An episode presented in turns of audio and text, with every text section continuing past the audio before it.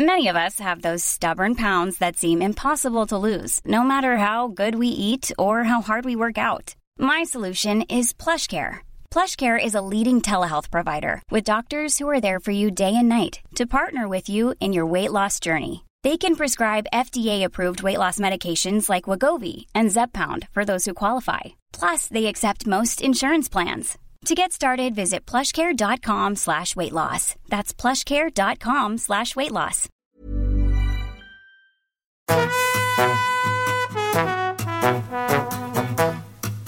Hola, estás escuchando De piel a cabeza, un recorrido por tu salud con Ana y Rosa Molina.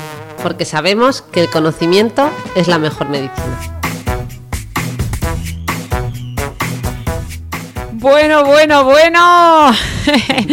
ya estamos aquí otro viernes más y hoy es para hablar de un temazo, porque hoy me toca a mí preguntarle a Rosa eh, sobre temas de neurociencia, de la mente, que ah, bueno, yo ya sabéis que me gusta más eh, tratar esos temas porque aprendo un montón de ella, así que, estoy muy contenta porque además el tema de hoy, os voy a poner una pista para, que, para ver si sabéis cuál es.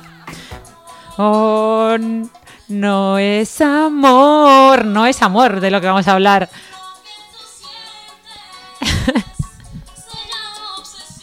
Obsesión, vamos a hablar de la obsesión, de las ideas, ¿verdad? Cuando nos obsesionamos con algo empezamos a tener... Pero no cuando nos obsesionamos con personas, ojo. Ah, es verdad, es verdad. Que alguno aquí se está conectando en plan, ah, vamos a hablar de amor, que siempre tú sabes. No, no, no, Genera no, no. más expectación. No, no, no. Vamos a hablar de que si lo que tienes es más bien una obsesión o es un TOC, ¿no? ¿O qué? Lo que tú tienes no se llama obsesión, se llama TOC. Bueno, posiblemente sea al revés, porque Sí. la mayor parte de la gente pues no tiene TOC. Tiene obsesión. Bueno, teniendo en cuenta que TOC no significa, como digo yo, trastorno optimista compulsivo, sino... Efectivamente, vamos sino, a dilo traducirlo. tú, dilo Lo que tú. pasa es que todo el mundo, la mayor parte de la gente lo sabe ya, pero trastorno obsesivo compulsivo. Perfecto. Bueno, eh, hablando de esto de, de la obsesión, yo, por ejemplo, ya sabes que desde que me leía, bueno, antes de leerme a Maricondo, que Maricondo ya me la leí mucho más tarde, pero mucha gente, eh, cuando habla de obsesión, por ejemplo, ahí me viene mucho, en mi caso, la manía del orden, ¿no? Yo necesito tener siempre todo como muy, muy ordenado para poder eh, pensar, trabajar, ¿no? Entonces, ¿eso es normal o me tengo que tratar? ¿esto es una obsesión sin más o realmente puedo llegar a tener un TOC? ¿Cómo sé si, si me estoy pasando de la raya o simplemente que me obsesiono un poquito con el orden como cualquier Bueno, y- otro? Y has mencionado además la palabra manía, que está bien que de hecho empecemos por ahí, porque nos solimos, o sea, so- solemos utilizar este término para referirnos a algunas actitudes, ¿verdad?, que pueden resultar un poquito desproporcionadas, ¿no?, ante ciertas situaciones y, y de hecho implican a veces un poquito de rigidez, Eh, pero claro, entran dentro de la normalidad, entran dentro de esa campana de Gauss, de gente que es un poquito más tendente a, a tener ciertas manías, como es tu caso. Hija de que estás ahí un poco limítrofe en la campana de Gauss. Cuando ha dicho lo de rigidez no me ha gustado nada porque siempre que peleamos o discutimos, perdón, me dice, es que tienes mucha rigidez mental, ¿no? Como me dices a veces que me da mucha rabia, que me- es que todo lo que tú me dices me, me- me duele el doble porque digo, si lo Sí, dice una bueno, psiquiatra, No, no a lo mejor lleva habértelo razón. dicho, pero bueno, mm, lo decimos aquí. bueno, fuera, fuera bromas. Eh, efectivamente podemos tener esas pequeñas ¿no? manías, eh, que por cierto aprovecho también para especificar que el término manía en salud mental lo utilizamos para referirnos a un estado emocional, que, es eh, uno de los polos que podemos ver en el trastorno bipolar, y que se refiere a un estado de euforia, de exaltación, de elevación del estado del ánimo mantenido durante varios días y que generalmente pues se acompaña pues de eh, falta de la necesidad de sueño, se acompaña de un exceso de energía, un pensamiento que va muy rápido, etcétera, etcétera, ¿vale? Vale. Eso sería la manía dentro del, con- del concepto de- en el contexto del trastorno bipolar. Y luego están estas otras manías que podemos tener, evidentemente, todos, eh, con cada uno pues, en, diversas eh, facetas de su vida, eh, sin que lleguen a ser patológicas. Vale, mm, pues por ejemplo, volviendo a esto del orden y la limpieza, había mucha gente que a lo mejor rozaba el límite, como dices tú, de esa curva de Gauss de lo que es normal o ya puede ser obsesivo, eh, pero por ejemplo ahora con, eh, con la COVID-19 eh, ¿nos habremos vuelto todos un poco más obsesivos con este tema o cómo, cómo afrontamos Mm. esto? Porque sí que es cierto que, eh, ¿no? que Sí, de hecho me han preguntado muchas veces esto de si mm, debido a la pandemia iba a haber un aumento en la prevalencia de TOC, ¿no? O que si iba a haber más TOC. Y, lo cierto es que, a ver, todos nos estamos lavando más las manos de, lo habitual, ¿verdad?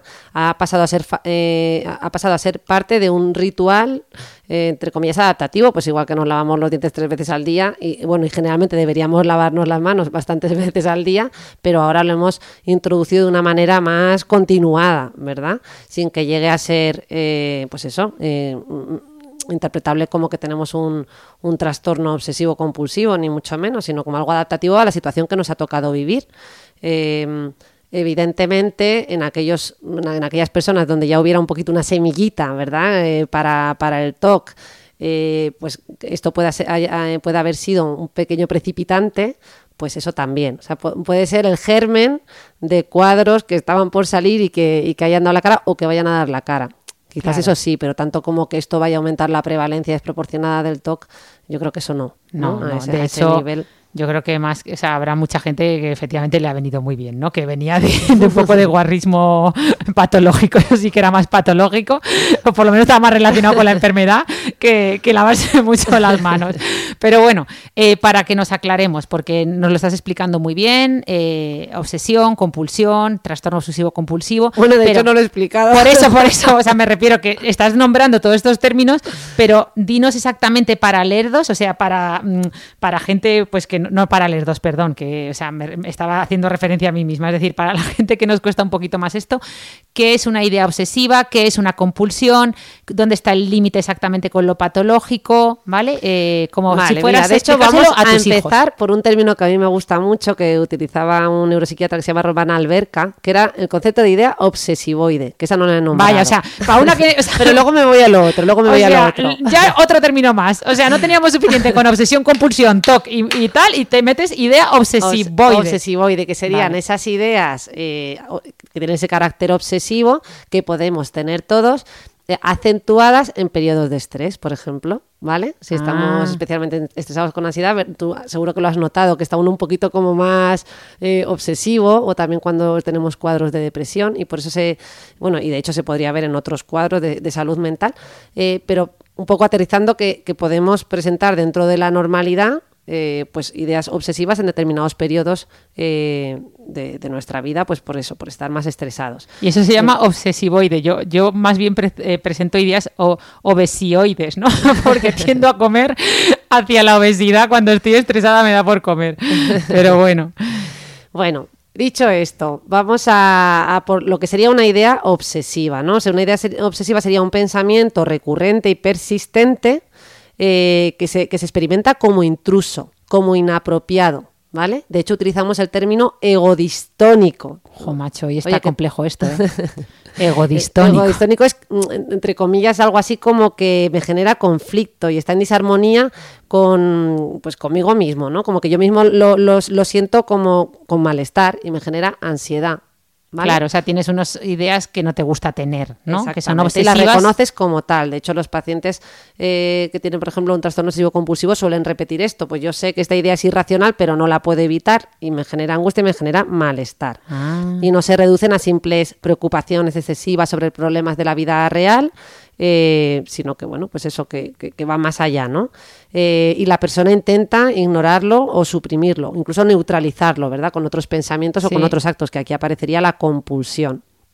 La compulsión, eh, por tanto, serían esos comportamientos, no solo comportamientos, porque la gente cuando piensa en compulsión, ¿verdad? Piensa en, en lo típico que nos sacan en las películas de lavarse mucho las manos o ir, o Jack Nicholson saltando de una baldo ¿no? baldosa de dos en dos sino que las compulsiones son también actos mentales eh, de carácter, pueden ser actos mentales de carácter repetitivo, que el individuo se ve obligado a realizar en respuesta a esas ideas obsesivas.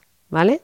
Por ejemplo, eso, mi idea obsesiva es que no, no estoy seguro de si he apagado eh, eh, la luz, eh, o no, bueno, uno más que la luz, eh, que no estoy segura de si he apagado el fuego, tengo que comprobarlo como varias veces y, y- y aunque sé que está apagado, giro la, la ruletita, ¿verdad? De, Sí, o lo del coche. veces y cuento hasta... y- Casi todo el mundo al mando del coche lo abres, lo cierras, lo abres, lo cierras y lo vuelves a cerrar. Ya está cerrado, ya está, ¿no? O sea, Algo así, pero con un carácter más, eh, Claro, con, o- con esa necesidad imperiosa de hacerlo, pese a, a saber eh, que está, que ha comprobado ya que está bien, pero se convierte en una especie de ritual repetitivo eh, que nos vemos obligados a realizar. Eh, mira, yo te voy a contar un ejemplo porque Sí, es cierto que como decía, aterrizarlo. mm, casi todos pensamos en esto de, de saltar baldosas como- o lo de lavarte las manos o comprobar la luz o, o encender la luz, apagar y encender varias veces. Eh, yo tenía un paciente que lo que tenía era estos rituales eran mentales, ¿no?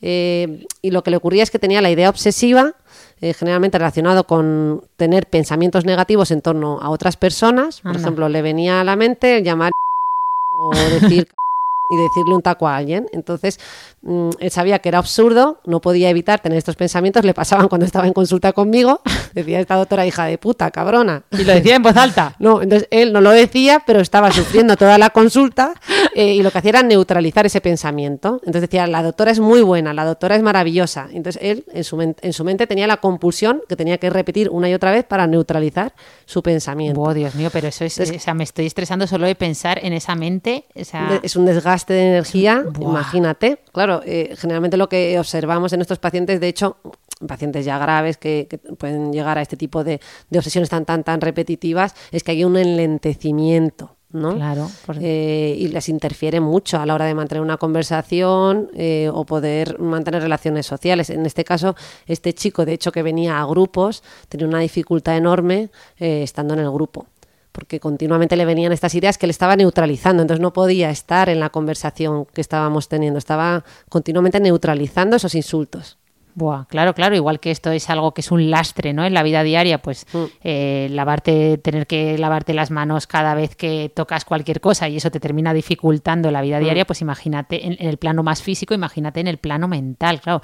Que- Qué buen ejemplo que nos hayas mm, dicho eso porque todos nos habíamos ido más a cosas manuales, a cosas físicas, ¿no? No, no cosas que pudieran suceder a nivel mental en forma de, de- de pensamientos, ¿no? Claro, Obsesivos. eso es. Es más fácil de representar en las películas esa otra, esa otra parte, ¿verdad? De, de las compulsiones, que es la, la actuada, la conductual.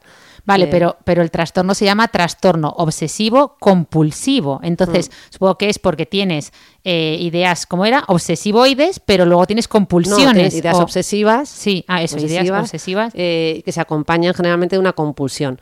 Lo que pasa es que el tema que se acompañan de una compulsión que, porque esa obsesión me genera ansiedad y para quitarme esa ansiedad hago la compulsión, ¿vale? Ah. O sea, la idea obsesiva puede ser, no estoy segura de que mis manos estén completamente limpias.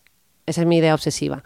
Y mi compulsión es lavármelas. Me las lavo Ah, cinco o seis vale, veces, o sea- mucho exageradamente hasta no, hasta que me sale sangre. Vale. Eh, como se acaban en la película. o sea, que la, la- Vale. La compulsión Ahora sería el acto neutralizador. Ah. Ahora bien, aquí no nos vamos a no vamos a entrar en complejidades, pero es cierto que no, no tiene que haber necesariamente a día de, o sea, a día de hoy para poder hacer el diagnóstico de TOC no tiene por qué haber siempre obsesión acompañado de compulsión. Claro, ¿vale? puede ser- Pero bueno, así hemos explicado un poco los conceptos y Sí, y parece como que se entiende. entiende más si hay compulsión asociada, porque si no, en el fondo podrías pensar, o sea, ¿cómo lo diferencias de una idea delirante, de alguien que esté delirando, Mm. ¿no? O sea, eh, Claro, de hecho, fíjate, esto es muy, muy buena pregunta porque la clasificación psiquiátrica hasta hoy para distinguir una idea obsesiva de una idea delirante aplicaba el criterio de tener conciencia de que esa idea era exagerada. Ah, buena. Es decir, la diferencia entre la idea obsesiva y la idea delirante es que el sujeto con una idea obsesiva reconocía esa idea como desproporcionada e irracional. La reconocía como tal, pero no podía evitarlo. qué bueno. El paciente con una idea delirante no la reconoce como absurda, la reconoce como totalmente. No, no, se cree mm, que le persiguen los nazis, claro. bueno, ¿no? O bueno, bueno. perdón, es la típica, vaya, vaya, perdón. Quiere decir que se cree que le están persiguiendo, que le quieren hacer daño. Está- ¿no? claro, tiene convencimiento de esa idea y esa idea es irreductible, o sea, la, la definición de idea delirante es que es irreductible a la argumentación lógica. Cuanto más tratamos de convencerle con pruebas, como quien dice, científicas de que eso no es real, pues más ¿no? se, se agarra a esa idea. Entonces, no hace crítica de que esa idea, o sea, el juicio está, por tanto, alterado, no hay una alteración del juicio, esto es real. eh, mientras que el paciente con una idea obsesiva hace crítica de esa idea. Pero repito, esto es lo que teníamos antes. Anda. A día de hoy, la clasificación psiquiátrica, eh, la clasificación de los trastornos mentales, nos ha- eh, admite que existen casos de trastorno obsesivo compulsivo con poco insight, es decir, con poca conciencia de que esa idea resulte eh, desproporcionada. De tal manera que clasificaríamos a los pacientes con TOC en aquellos que reconocen esas ideas como desproporcionadas y los que no, que entonces están muy limítrofes con la idea delirante, si te das cuenta. Claro, claro. O sea, gente que, que no te dice, no, esta idea es absurda, sino que la, la reconoce como... como claro, es que lo tengo que hacer, tengo que apagar el horno estas 200 veces porque Claro. no. Claro. Y estos son los casos más complejos, estos casos que quedan limítrofes entre lo, esta idea obsesiva que se acerca a lo, con, con escaso insight, sería idea obsesiva con escaso insight, así es como la clasificaríamos, Eh, pues se acerca mucho a lo delirante. Claro. Y entramos ahí en un terreno farragoso, complejo y que desde el punto de vista psicopatológico a veces puede resultar complicado. También porque en los pacientes con, con, ¿no? Con psicosis, dentro de la psicosis está, por ejemplo, la esquizofrenia, que tú has dicho lo de las ideas delirantes, que sería un síntoma, por ejemplo, de esquizofrenia, pues eh, hasta un 20%, de los pacientes, un 20 de los pacientes pueden tener también síntomas obsesivos, ¿no? Claro. Eh, entonces, eso, pues ahí digamos que concurren y se acercan en, en eso, en ese polo. Pero bueno, el gran porcentaje de los pacientes, el, el caso más típico de manual es este que te dice, tengo esta idea, me resulta absurda, pero no la puedo evitar. que era el caso no de Jack Nicholson en la película que se llamaba eh, la peli no me mm, sí Ay, se me ha sí, ido a mí se me ha ido qué fuerte ahora la busco pero bueno Eh, ay, sí Ay, no me lo puedo creer. Bueno, eh, la tengo en la punta de la lengua. Bueno, da igual. eh, la cosa, eh, para tú olvídate que yo la busco. Vale. Tú olvídate porque, te- porque a mí me ha venido una cosa para rizar más el rizo que la gente que nos esté escuchando dirá, "Mm, por favor, Ana, per- para. Pero vamos a ver. Sí, entiendo que ese TOC puede tener eh, cosas comunes a veces o incluso ser difícil de distinguir de, de un- una enfermedad en la que existen ideas delirantes como la esquizofrenia. Pero, ¿qué me dices de los trastornos, los TCA, los trastornos de la conducta alimentaria? Sí que también tienen mucha relación, ¿no? O muchas similitudes con un trastorno obsesivo compulsivo, porque al final la paciente, una paciente, por ejemplo, con anorexia, está todo el tiempo comprobando su figura, revisando lo que come, mirando cuánto pesa, ¿no? ¿O qué? Pues muy bien también. muy buena pregunta. Esta sería una pregunta de Mir. Eh, porque es cierto, y de hecho, fíjate que la comorbilidad, es decir, la frecuencia con la que la anorexia se asocia a, a un trastorno obsesivo compulsivo es, es, eh, elevada y frecuente, pero es distinto, efectivamente. ¿Por qué? Porque en la anorexia, eh, mm, digamos que las obsesiones mm, se, se tendría, estaría relacionado únicamente con el tema de la, de la comida, ¿no? Pero no hay un, ritual como tal en el que tenga que neutralizar ci- ciertas cosas eh, y además solo está centrado en eso, en, el tema alimentario y en el tema de la figura, mientras que en el TOC generalmente nos vamos ¿no? a, a otros, a otros campos. Por tanto, para que una anorexia pudiéramos clasificarla como un TOC, tendría que haber algo más eh, algún tipo de idea obsesiva más eh, que se repitiera y que se acompañara de, bueno, no necesariamente de, de una compulsión. O sea que si está solo restringido al campo alimentario, quedaría ubicada ahí, ¿vale? Al campo alimentario, al campo de la figura corporal, etcétera. Eh, Vale. Pero bueno, repito que es cierto que con frecuencia eh, pues eh, aparecen comorbidamente y también hay casos, pues ya muy muy excepcionalmente, pero puede haber algún caso donde también, como ocurría en lo que te contaba con la idea delirante, que podamos tener dudas, ¿no? Que sean ahí limítrofes, pero generalmente podemos distinguirlo Bastante bien y la esencia de la anorexia también tiene que ver con una disregulación emocional muchas veces, una disregulación en el extremo, ¿eh? Digo disregulación, pero si hablamos de anorexia sería como un hipercontrol, lo que, o sea, hay una disregulación emocional en el sentido de que estas pacientes necesitan hipercontrolarlo todo, ¿verdad? Suelen ser este eh, en este extremo, mientras que en la bulimia lo que veríamos es más descontrol. Pero bueno, que nos vamos. Buah, Mira, qué, vamos a, a tía, qué definir- complejo. Espera, perdón, perdón, que lo he encontrado. O sea, la película es de 1997, normal que no nos acordemos. Y todo esto quiere decir que ya tenemos una edad. Pues yo la vi yendo ya a una mujer hecha y derecha, pero bueno. Y era Mejor Imposible, eh, Jack Nicholson y Helen Hunt. Si no la habéis visto, está muy chula. Qué mal, ¿eh? Mm. Pero hemos tenido ahí como, no sé, una interferencia, porque eso por muchos años que hayan pasado Nah, pero no se olvida.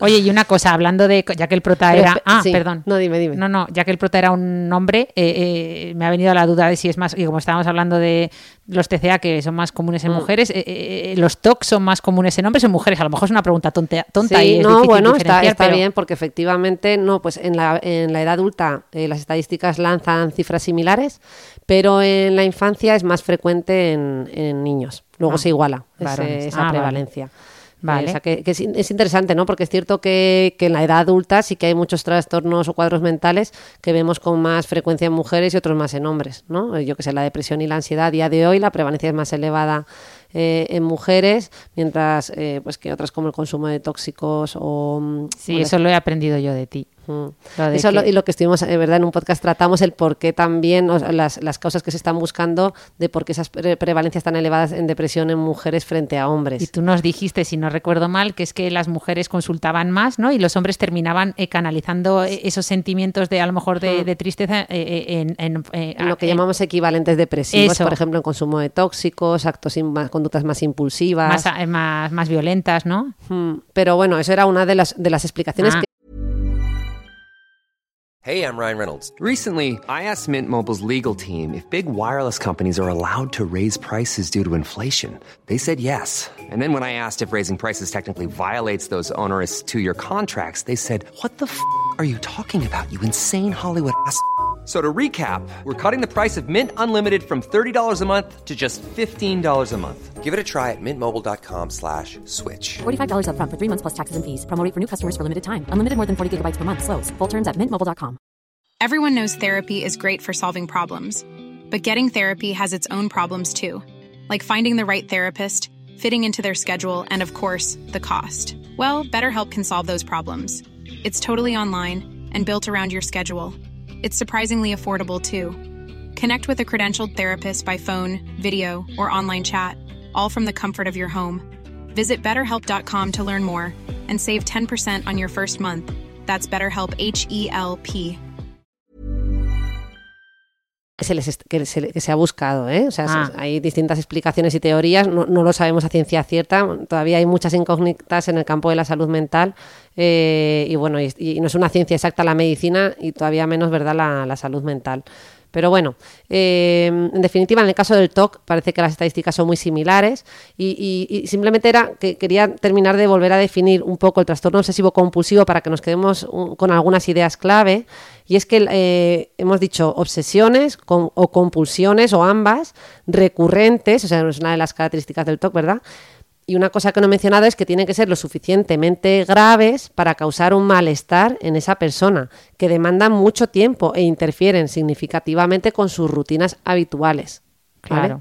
Nosotros siempre ponemos eso- e- ese criterio es muy importante en salud mental. Yo ayer vi justo a un paciente eh, que me contaba, mm, eh, pues bueno, que, te- que le había salido una herida en la cabeza, que él tenía que comprobar varias veces al día, ¿no? Y estábamos debatiendo hasta qué punto eso interfería con su vida, ¿no? Porque yo no terminaba de ver claro si esto llegaba a ser, rozaba lo patológico o no, o estaba dentro de esa campana de Gauss, porque en salud mental casi todo está, ¿verdad? Mm, casi todos los síntomas que vemos en salud mental como patológicos vienen de un continuum de normalidad. Podemos observarlo en la población normal, pero que llevado al extremo. Claro, porque ¿verdad? ideas obsesivas tenemos todos. Me estabas contando lo de la herida. No tengo yo pacientes obsesionados por cómo les va a quedar una herida. O, Claro. eh, eh, o yo misma me obsesiono. Es decir, que, y, y hay algún. ¿Qué podemos hacer cuando tenemos ideas obsesivas? Porque yo leí lo del polar bear, ¿no? La teoría esta de que, de que cuando intentas no pensar.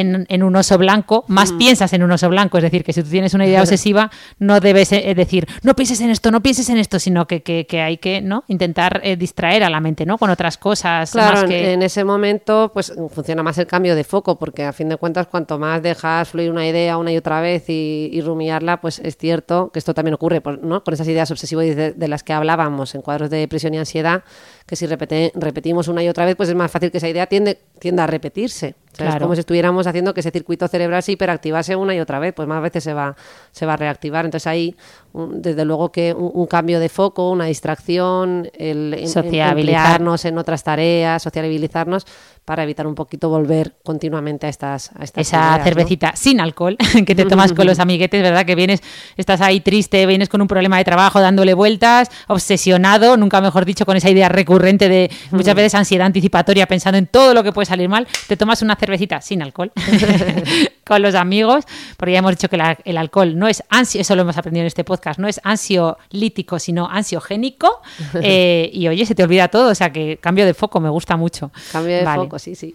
¿Y a Oye, se- también, sí. perdona, a mí ya sabes que me encanta el ejercicio físico, pero Ya. también es muy bueno para ese cambio de foco. Ostras, Realmente es como que totalmente. relaja mucho ese, ¿no? Es uno, uno de los mejores reguladores emocionales, ese es el ejercicio es físico que y es- también ayuda en esto. Es que es el subidón total, yo se lo digo siempre a mis amigas, digo, vamos a ver, la gente metiéndose, con perdón por la expresión, cocaína, heroína, es decir, drogas, que son opiáceos, eh, cuando al final tenemos opiáceos endógenos, como son las endorfinas, que te dan un chute muy parecido y que te sale gratis, eh, bueno para tu salud, encima te pones en forma, o sea, que es que no, te da más energía, o sea, que hay que intentar conseguir esos opiáceos endógenos. Pero bueno, volviendo al tema, eh, cuéntame, ¿a, a qué se debe un poco esta, estas obsesiones? ¿Es algo más bien que se produce solo a nivel cerebral? ¿Puede a veces, ya como vosotros siempre decís, vas a terapia, siempre te, te van a la infancia? ¿Puede, tener ¿Puede ser consecuencia de una educación muy exigente, muy rígida en la infancia? Eh, ¿Puede tener algo que ver eh, en Pues esto? fíjate que se han buscado como siempre diversas hipótesis, tanto el campo más neurobiológico, genético, ¿vale? Como hipótesis más relacionadas con el ambiente, con factores psicosociales. En este caso estarías hablando ¿no? de esos factores eh, educativos de, la infancia, ¿no? De las teorías del aprendizaje.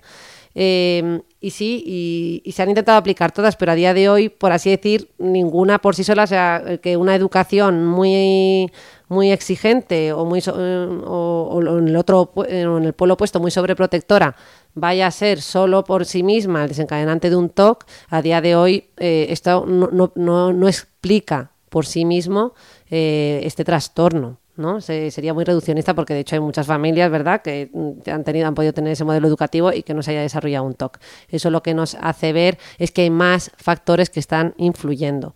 Y esto ocurre en prácticamente casi todos los trastornos eh, mentales.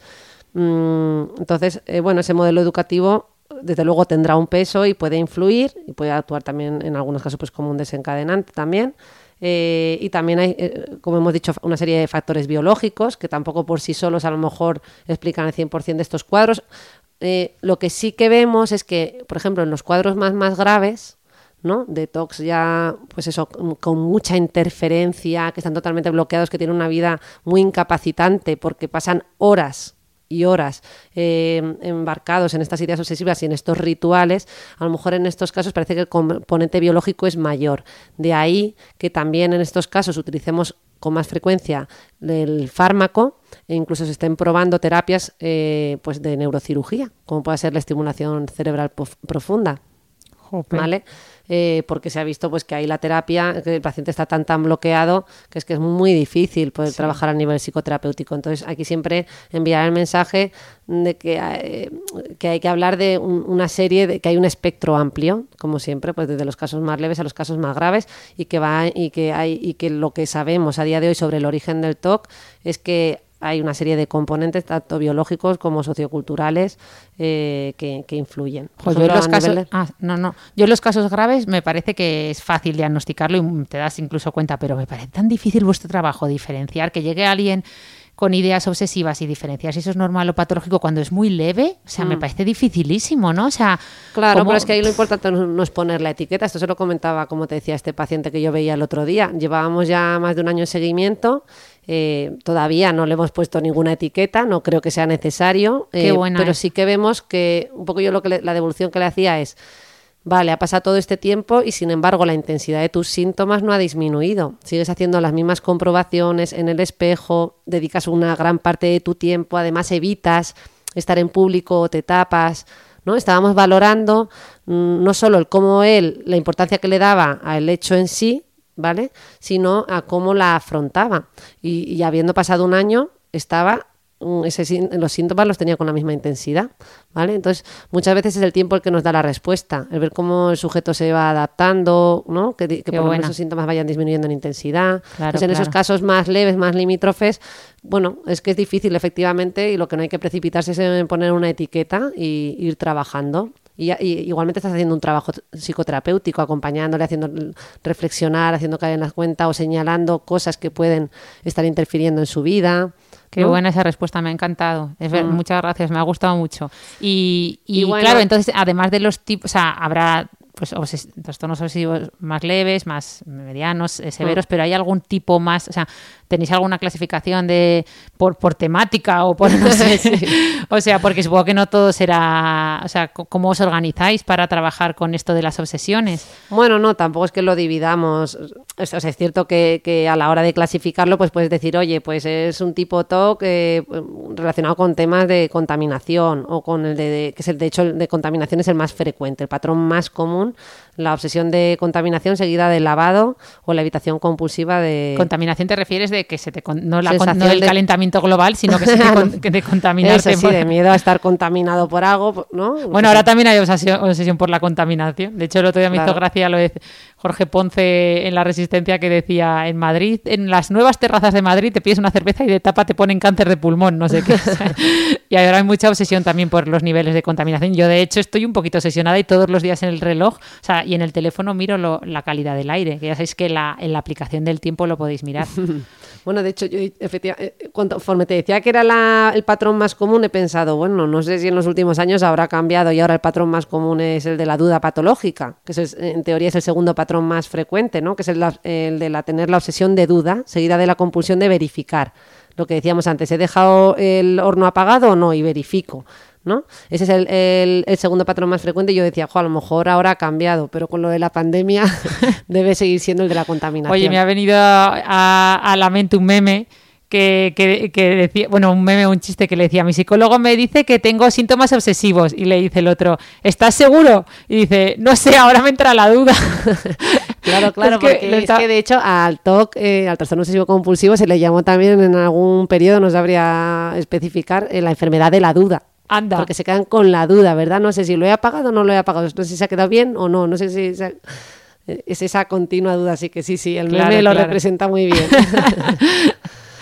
Vale. Luego está también el pens- el pensamientos in- intrusivos, eh, que son esos, eh, como el caso que he comentado, ¿verdad? Esos pensamientos repetitivos, generalmente con, en relación a la- las temáticas suelen ser de algo censurable, ¿no? Como un acto sexual o, cosas agresivas que tengan que ver con la violencia, pues como le pasaba a este chico, ¿no? Que le venían insultos a la cabeza y ahora era algo censurable y claro, él sufría muchísimo porque de ellos que no pienso que esta persona ni que esta doctora sea pero me vienen estas palabras a mi mente y, y se sentía fatal. Hablando de censura, yo no sé si se pueden decir eh, tantas palabrotas como hemos dicho en este capítulo en Ya, Spotify, etcétera. A ver si nos van a censurar.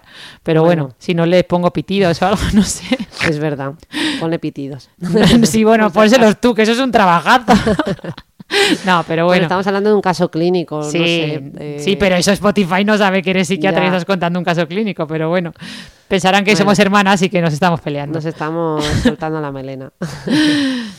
Vale, mm, ¿alguna más? Eh, ¿Algo de...? mm, Sí, bueno, luego está el de, el de simetría, ¿no? Que es el que también que hemos empezado a hablar del tema de la maricondo, esa, eh, esa tendencia a, a que las cosas estén colocadas de una determinada buah, manera. por y- colores la ropa, qué miedo. Los libros de mayor, de más alto a más, ostras, las tengo todas.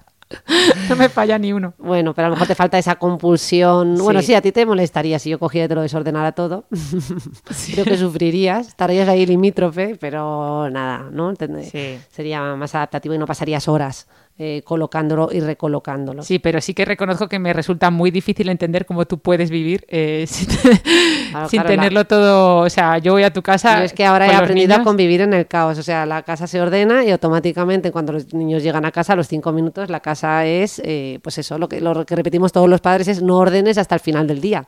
Porque es inútil. Y- y ¿Para al final del día también es, o Y sea, al final del día también, da igual. O sea, no, no cunde.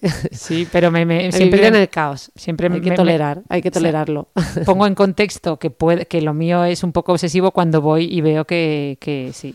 Pero bueno, eh, ¿hasta qué punto es esto? Claro, ¿hasta qué punto son también personalidades? O sea, eh, ¿no? Porque muchas, o sea, ¿qué personalidades pueden ser más, más propensas, ¿no? Los perfeccionistas, entiendo. Bueno, mira, más que personalidades, eh, no sé si te acuerdas de- de- del MIR cuando lo estudiaras, que había, había un trastorno de la personalidad que se llama trastorno obsesivo eh, compulsivo de la personalidad. ¿Te suena?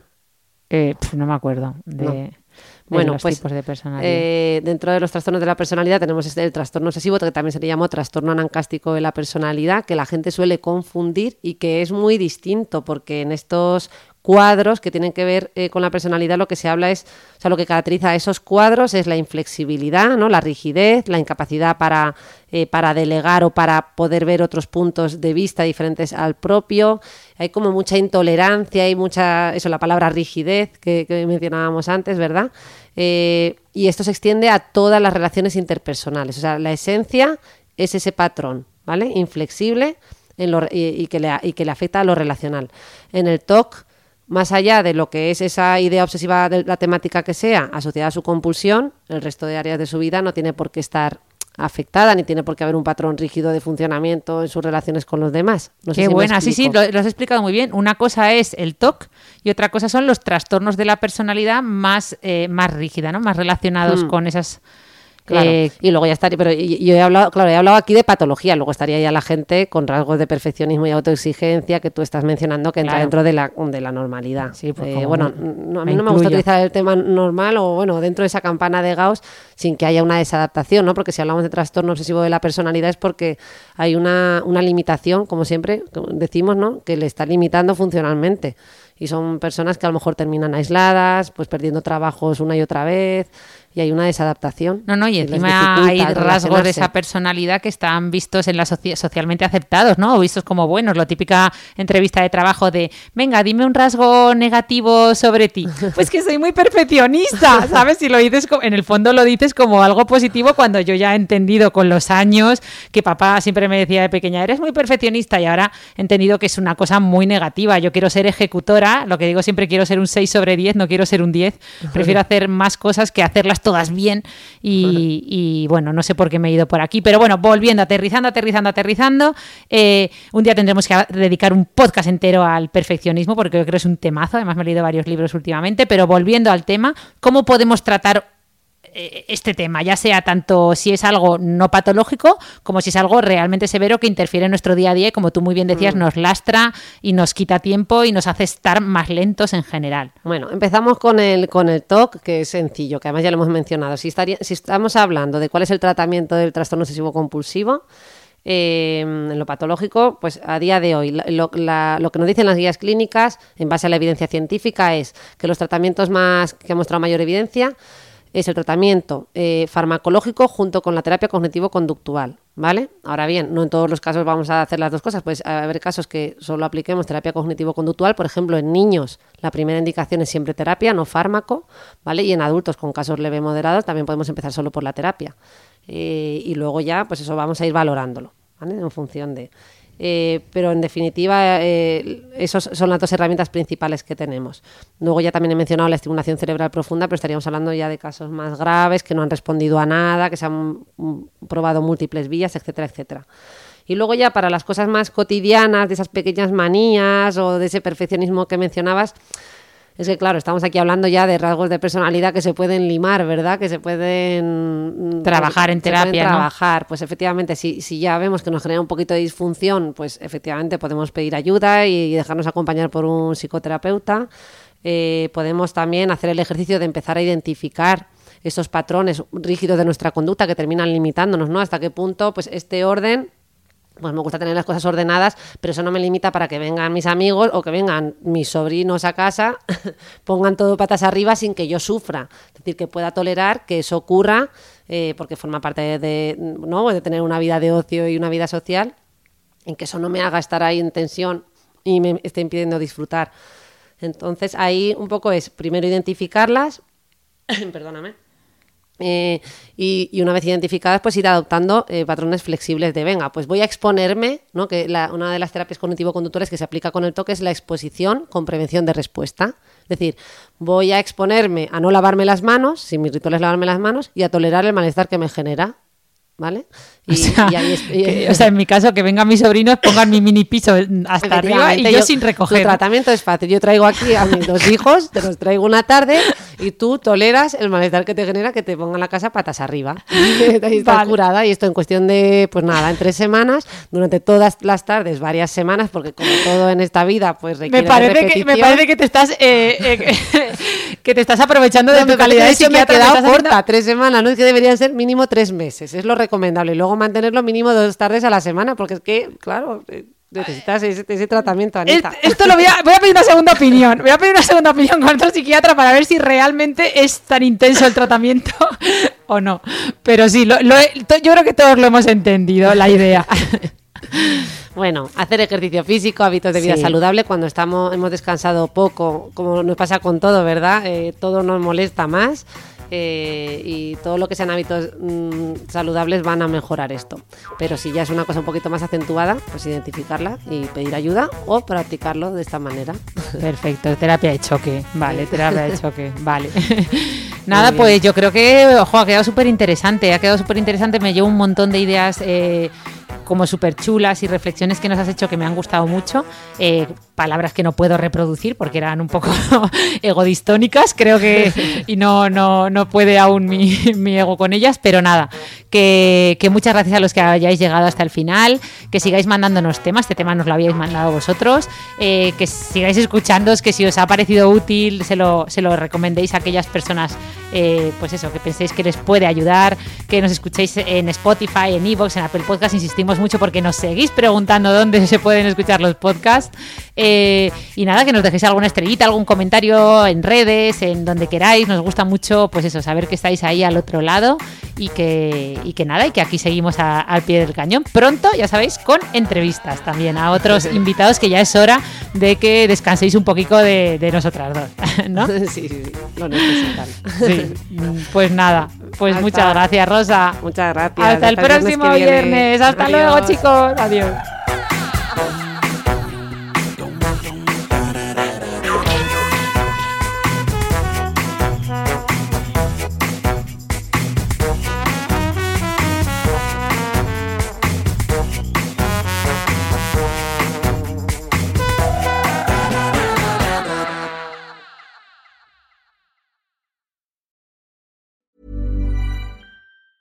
Planning for your next trip? Elevate your travel style with Quince. Quince has all the jet setting essentials you'll want for your next getaway, like European linen, premium luggage options, buttery soft Italian leather bags, and so much more. And is all priced at 50 to 80% less than similar brands. Plus, Quince only works with factories that use safe and ethical manufacturing practices. Pack your bags with high-quality essentials you'll be wearing for vacations to come with Quince. Go to quince.com slash pack for free shipping and 365-day returns.